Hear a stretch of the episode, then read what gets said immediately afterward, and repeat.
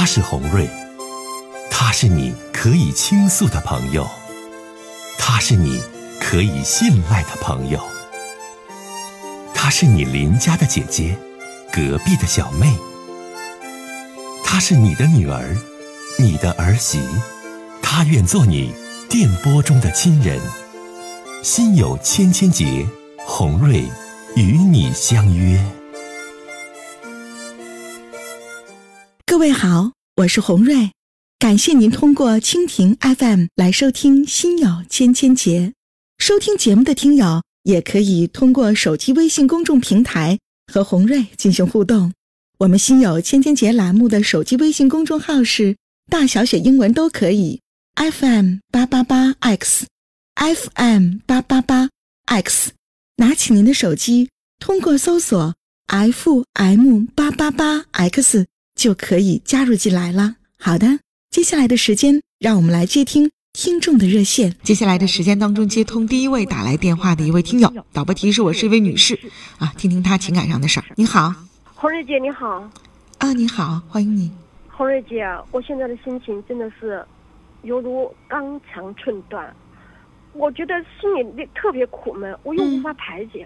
我能和你倾诉一下？好的，没问题啊。怎么了？红瑞姐，我今年才三十三岁。嗯嗯。我老家并不是辽宁的。嗯。我十九岁的时候就出来打工了。嗯。那个时候不是因为我学习不好，而是就是念不下去，反而就是上学的时候，老家呀，就是认为女儿念书没有什么用。我学习挺不错的。但是也没有练下去。嗯，我下面有两个弟弟，一个妹妹，所以高中毕业吧，父母就不让我念书了。那个时候特别生气，红月姐。我年轻的时候的梦想就是当一个语文老师。嗯，在教室里教学生们读读古诗呀，念古文呀。可最后却全落空了。嗯，特别生气，一次一气之下，我就来到沈阳打工。我个头挺高的，有一米六六，嗯，皮肤也挺好的，特别白，属于那种白嫩的那种。所以来沈阳这边，就是我在一家那个小的化妆品店打工。后来呀，就换到了商场里化妆品的专柜做销售员。因为干的年头久了吧，人长得也也挺漂亮，能干的，肯干肯学的，老板就让我当了一个一个店长。这一晃啊，也就在沈阳这边待了好些年。嗯。后来我就认识了老公，认识了我的老公。啊，认识你老公了？嗯，结婚了是吗？对，对对对，他条件一般，但是对我很体贴，特别好。我记得结婚那年是二十七岁，结婚后吧，我就辞职不干了，他继续工作。我就在就是一家社区内开了一家化妆品及生活用品店，日子不算富裕，但是我们就两口子商量着，再过几年我们要孩子。嗯，红水姐。嗯嗯，拥有了自己的小店之后吧，我非常的爱惜它，珍惜它。我每天就是自己亲力亲为的把店里店外打扫的干干净净。嗯，我还在店里就是。啊，养了花。嗯，我其实我最喜欢的就是牡丹花。我在网上看过啊，牡丹花它喜阳，但是不能太晒。嗯，所以每天在店里不忙的时候吧，我都把它拿拿出去晒晒，而且还时不时的去调整一下它的角度，让它们能均匀的呼吸阳光。你是这样，来，我打断一下啊，这位女士，你想说什么？你很煽情，你想说是感情上的事儿是吧？嗯，对，嗯，那，啊，说吧，你这我看你看跑题儿了，说到养牡丹花去了，你你你你你要说的这个事情跟你这盆花有关系吗？有。啊啊，那你说吧，继续。啊，你继续吧，继续。我记得那一天就是我看到，就是把那个花抱出去晒太阳的时候吧，它就突然下起雨来了。嗯。我赶紧特别慌张的把花拿进花店，这个时候啊，店里就来了一位客人。嗯。是个男人，应该有五十岁左右。嗯。这个男人就是很客气和我说：“啊，哎呀，我想到你店里避避雨，避避雨当然没问题啊。啊啊可是这个雨下了很久，那个时候店里就我和他，啊当时就是我们就聊起来，他告诉我他原来是教过书的，后来去企业当了领导，嗯嗯。现在干什么？他说不方便，不方便告诉我。嗯嗯嗯，他说他是他那个年代的少有的大学生，嗯嗯喜欢古嗯诗，嗯。也特别喜欢自己创作诗。啊他还在我们那个地方弄了一个诗社，嗯嗯。他还跟我说，特别喜欢看我养的牡丹花。啊。他就住在这个小区，就是嗯每次开着车的时候，呃，看到我把花就是拿拿出来抱出来的时候，他都会就是不由自主的在我家店里多转几圈围着，就想多看看花。他有病吧？当？天啊，大学生、企业领导，然后呆着没事儿，在你们社区里就歇歇你店里养的这盆花，没事儿就围着你店转，没事儿就看这盆花，那不有毛病吗？我我我怎的了？快说吧，大妹子。哎呀，我都着急了。南北文化有差异，这红瑞姐听的直着急。就是，就是，你怎怎么当时、啊？当时我跟你说吧，红瑞姐，嗯当天那那就是那天下雨躲雨的那天，她跟我说了许多关于牡丹的事，还即兴的做了一首，我特别仰慕。我我是高中文化，嗯嗯嗯，我老公只有初中文化，嗯和他嗯交流，我感觉比较表面和肤浅。嗯但是和这个大，当时和这位大哥交流的时候，嗯我感觉心里那种特别有默契，有一种心有灵犀的感觉。当时我俩分开之前，就相互留了彼此的电话，嗯之后吧，就慢慢的有了联络。这个大哥吧，他总会给我发一下诗句，偶尔啊也也会就是让我给他对上诗句，比如“两情若是久长时，又岂在朝朝暮暮”之类。嗯，我感觉吧，和他对的时候，这些诗啊特别有感觉，有灵性。而且这位大哥说，嗯，他有个媳妇啊，他没有嗯太多的文化，也是五大三粗，我比啊他强多了，他是这样说的。我觉得当时我我就觉得有一种特别那种心灵敞开的感觉，我觉得我们才是嗯。真真正正的灵魂上的伴侣。哎呀，嗯嗯。就这么一来二去，时间一长吧，真的我感觉彼此有了感情。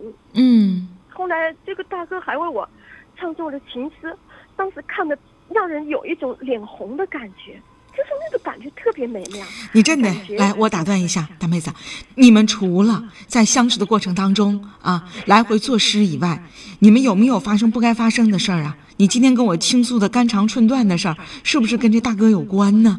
嗯，你煽情煽了这么长时间了，红瑞姐也大多听明白了你们几年前相遇相识的这个呃来龙去脉。那你们究竟这个在一起没啊？啊？在一起了，我们在一起已经有四年了。啊，都四年了。对，而且这期间不是说，不是我和自己老公商量好，就是等以后条件成熟了有孩子嘛。嗯嗯可是我和我和我老公没有孩子，却为他做过两次人流。哎呀呀，哎呀我心里是无怨无悔的。你这是干啥呀？你跟你老公不要孩子，你给人做两回人流，你就因为他会作诗啊？啊？不仅仅是诗，我觉得你那还有什么？你说不仅仅是诗，那还有什么？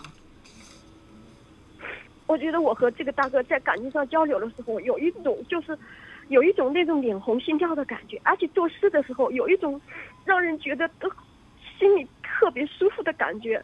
你看，这不前几情人节嘛，嗯情人节嘛，他给我发了一首情诗，写的特特别的缠绵，特别暧昧，比较暧昧。我看了一次又一次，所以我没来得及及时删掉，结果被我老被我老公发现了哎。呀，那完了这，种这首诗写的太煽情了，过于感情，嗯嗯被我老公发现了之后，他他就和我谈，他说你立刻和他断了。嗯嗯嗯他并且我老公和他打了电话，嗯他就他就他就说你和他断了怎么怎么的。嗯谁知道从那之后，我不知道他们两个男人之间是怎么谈的。嗯 之后我再给那个大哥打电话的时候，他就不接了。我的微信他也不回了。我和他说，我愿意为了他抛弃现在的所有，我愿意和我现在的老公。哎呀哎呀，你太激动了，你你真的你缓缓啊，缓缓，别激动，别激动，大妹子，别别哭了，别激动啊，慢慢说这个事儿，咱们是想办法去解决你的心结和困惑啊，别哭别哭，你往下说吧，嗯。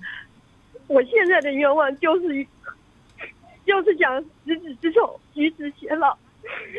可是，哎呀，可是我觉得，可是我觉得我付出了这么多之后，那个人居然说，嗯，他老婆虽然是说不是他，不是他最爱的，但是性格，他的性格特别火爆野蛮。我们之间有孩子，他不可能做不出对。你啥意思？就是说你为了他你能离婚，但他不能，是这意思不？是不是啊？嗯，对呀。那那你现在这人也不搭理你了，然后你老公呢？那意思就是你跟他断了吧？然后呢，咱继续好好过，是不？咱回归到现实啊，咱们从诗歌当中走出来。女士，来，咱从诗歌当中走出来啊，走出来。你你现在吧，就是咱回归到现实生活当中，你你你就是哭成这样，你给我打电话，你想问我什么？你说吧。你说能助我心愿吗？能让我执子之手，与子偕老？哎呀妈呀，红瑞姐可没这能耐，你这婚外情，你这大哥都不搭理你了，我哪有那本事让你执子之手，与子偕老？再说你这，你这啥事儿啊？你婚外情的事儿，你是我我满足不了你的心愿。姐没那个能力。再说你这事儿，我还没说你呢。你说你哭成这样，在这个情感当中无法自拔，在诗歌当中还在这儿徘徊着啊！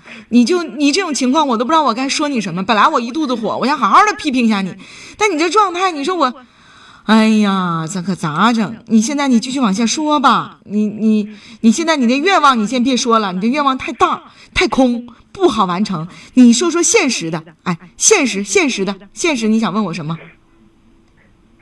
您您说现实中，我还是这一点希望。我您说我，嗯，我这点愿望达不成，红儿姐，您说我该怎么办？你说和现在的老公生活已经有了裂痕，而且我觉得现在就是有了比较之后，我觉得就是家里的这个老公，我就不管是从心理和生理和那个情感，我都觉得，我都觉得没办法满足我的那个。要求，我都觉得感觉就是不是，就这是我我呀，你听我说啊，妹妹，就我也主持好多年情感节目了啊，我现在我画一个大大的问号，我也希望收音机前的微粉们和听友们也帮我来解答一下，或者是来帮我去分析一下。我就在想啊，大妹子，你听我说啊，红蕊姐是东北人，说话很很直接，很实在，就诗歌的魅力和魔力就这么大吗？啊？这男的都五十几岁了啊，跟你好了四年，你得做两次人流，然后他也没为你付出什么，就会写诗，完了你俩就发生两性关系，你就无怨无悔，执迷不悟。你这就诗歌的魅力就这么大吗？这诗歌就能把一个女的折磨成这种样子吗？这诗歌啊，会写诗的，收音机前的这个真正会创作的一些先生们，给一些建议。这怎么了？你怎么了？这不正常啊！很为你着急。不是不是不是，四年的感情，四年是心与心的交流，不仅仅是诗歌。我觉得两个人之间有共同的语言，就是聊起诗歌，有一种那种让人眼红，有一种少女情窦初开的感觉。你都不是少女了，你都三十三岁了。哎呦，别哭了，你这个年纪了，你说你还上哪儿找少女情怀去？再说诗歌，他不顶饭吃，他不顶日子过，而且现在你老公都发现了。这大哥，他都不搭理你了，那你还想怎地呀？不不，不顶日子过，但是每天我不会一日三餐发愁。可是我想让自己过得舒服，随心所愿的活不行呀。那你真的，你真的妹妹别哭了啊！我本想啊，痛痛的说你几句，让你甩掉这种、这种、这种，哎呀，我说不好你身上那股劲儿，哎呀，我我我。一时我不知道用什么样的词去形容你身上的这种气质啊，想让你真实的去活着。那你说你哭的不成样子啊，歇斯底里，无法生存，我都不知道我该再怎么说你了。但话说回来了，你这年纪了，你现在你跟这男的，你还还想说有发展有婚姻，那是不现实的。这一点你自己必须得认清。人已经不搭理你了，不接你电话，不回你微信，人都不联系了。那你这种情况之下了，你还执迷不悔，你还诗歌这样的，那那有用吗？啊？你老公什么态度啊？我老公，我老公说只要我愿意回头，这个家的门是向我敞开的。哎呀，那你还折腾啥呀？老公都说这话了，那你想怎地呀？快点来说吧。我，嗯啊，我想让自己幸福，我想过自己想要的日子，这这应该是没有错的吧？那没错，但是啊，婚内出轨、背叛爱人，跟一个五十岁的，就是你称为大哥的这什么什么这么个人，发生了四年的这种事情，还给人做两回人流，这是错误的啊！你的幸福就是背叛家庭吗？你所谓的幸福就是虚无缥缈的跟人搞婚外情吗？你所谓的幸福就是不给家自己男人生孩子，给别的男人做两回人流？你这你你傻不傻呀？啊！而且你说啊，你说当时因为一盆牡丹花，那位大哥相中了你，等等等等等等，那他为什么不给你承诺呢？为什么关键时刻逃之夭夭呢？为什么四年当中你觉得有情感，关键时刻他弃你而去呢？那不还是耍你玩吗？那不还是对你不行吗？你怎么不醒一醒啊？啊！让我怎么醒？四年的生活，四年的不是你，你醒，你让你怎么醒？哎呀，你可咋整？你怎么醒？你不管你怎么醒，你都得清醒的去面对你的生活。你都撞了南墙了，你还不回头？你还往哪儿撞？啊！你这男的都不搭理你了，撞塌了，撞塌了也。我想寻找自己的幸福，我想过自己想要的你真的来来，别别哭了，来来来来来，可是缓缓缓缓缓缓啊，别哭了啊，别跟我耍了啊！我不是那大哥，你大哥我也给你找不回来。但是红瑞姐想告诉你，我我给你几点建议啊，别哭啊，姐姐跟你说的都是实话啊，真心话，你能听进去，你就把我这话回家好好分析分析。如果你没听进去，我只能祝福你更好。我开始说了啊。别哭了，别耍了啊！别打断我，好不好？嗯嗯，好嘞。第一点，如果你觉得你跟你的爱人也没有什么原因，也没有什么理由，就是过得不开心，就是无法继续下去，你可以选择离婚。离婚是什么？离婚是让人更进步、更快乐去生活。这是第一点，我想说的，无需这样。你可以选择结束这段婚姻，也许结束了之后，你再去找一个另外更适合你、能跟你婚姻的诗人，那都说不定。啊。这是第一点，你想好。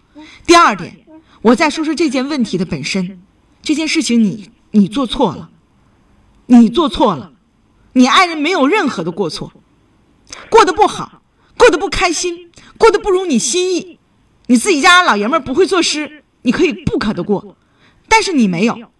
一面有婚姻，一面又找了一个不知怎么认识的这么个人儿。四年的生活当中，你偷情、意外怀孕、背叛了家庭，直到被你爱人发现，发现之后，你还不知悔改，还故认为我和我的爱人精神上不能交流，我和他精神上可以交流，可以作诗。我觉得诗是不是你的一个借口？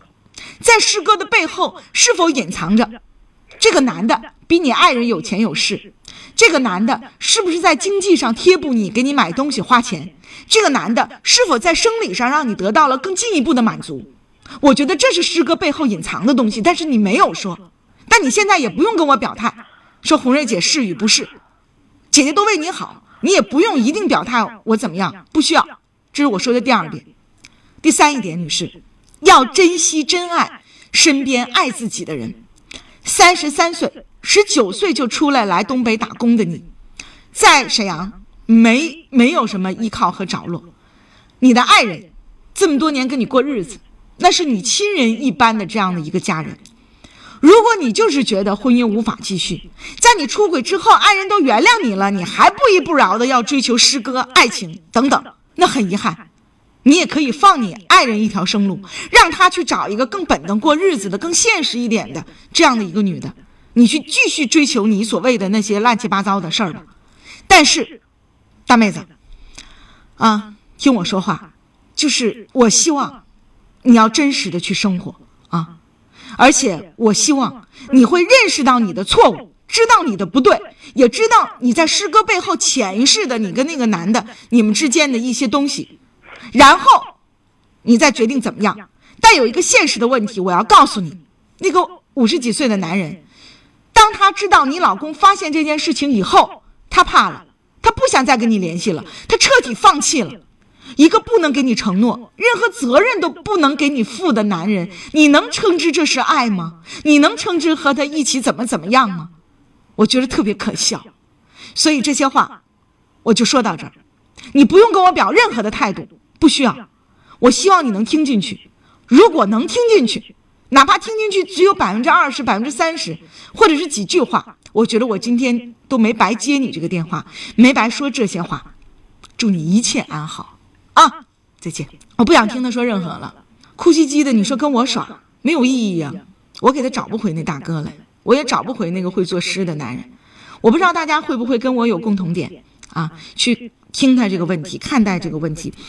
刚开始我也在想，这诗歌的魅力就这么大吗？啊，一个五十几岁会作诗的男的，他就。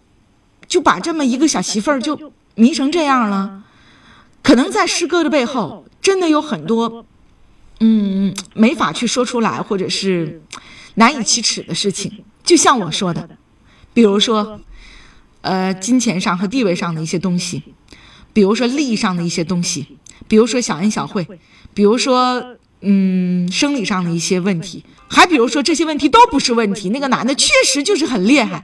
把这么个无知的小媳妇儿，把脑给他洗了，怎么怎么样？哎呀，我是真希望这个女士啊，要真爱自己，真爱家庭，远离诗人啊。有的时候，一首诗歌也很可怕呀。有几句话啊，刚才这个女听众啊，她就一直在哭，一直在哭，给我哭的吧，也是。懵乎乎的哈，问我说什么呢？他也不怎么听。我要说啊，这很多听众也在说，我们持有共同的观点，就中国这个诗歌，它固然是我们中华文化的这个魅力和瑰宝啊，但是就是他所说的这个诗歌和诗人，我想指定是在我们心目中的这个意义上的，他就不一样。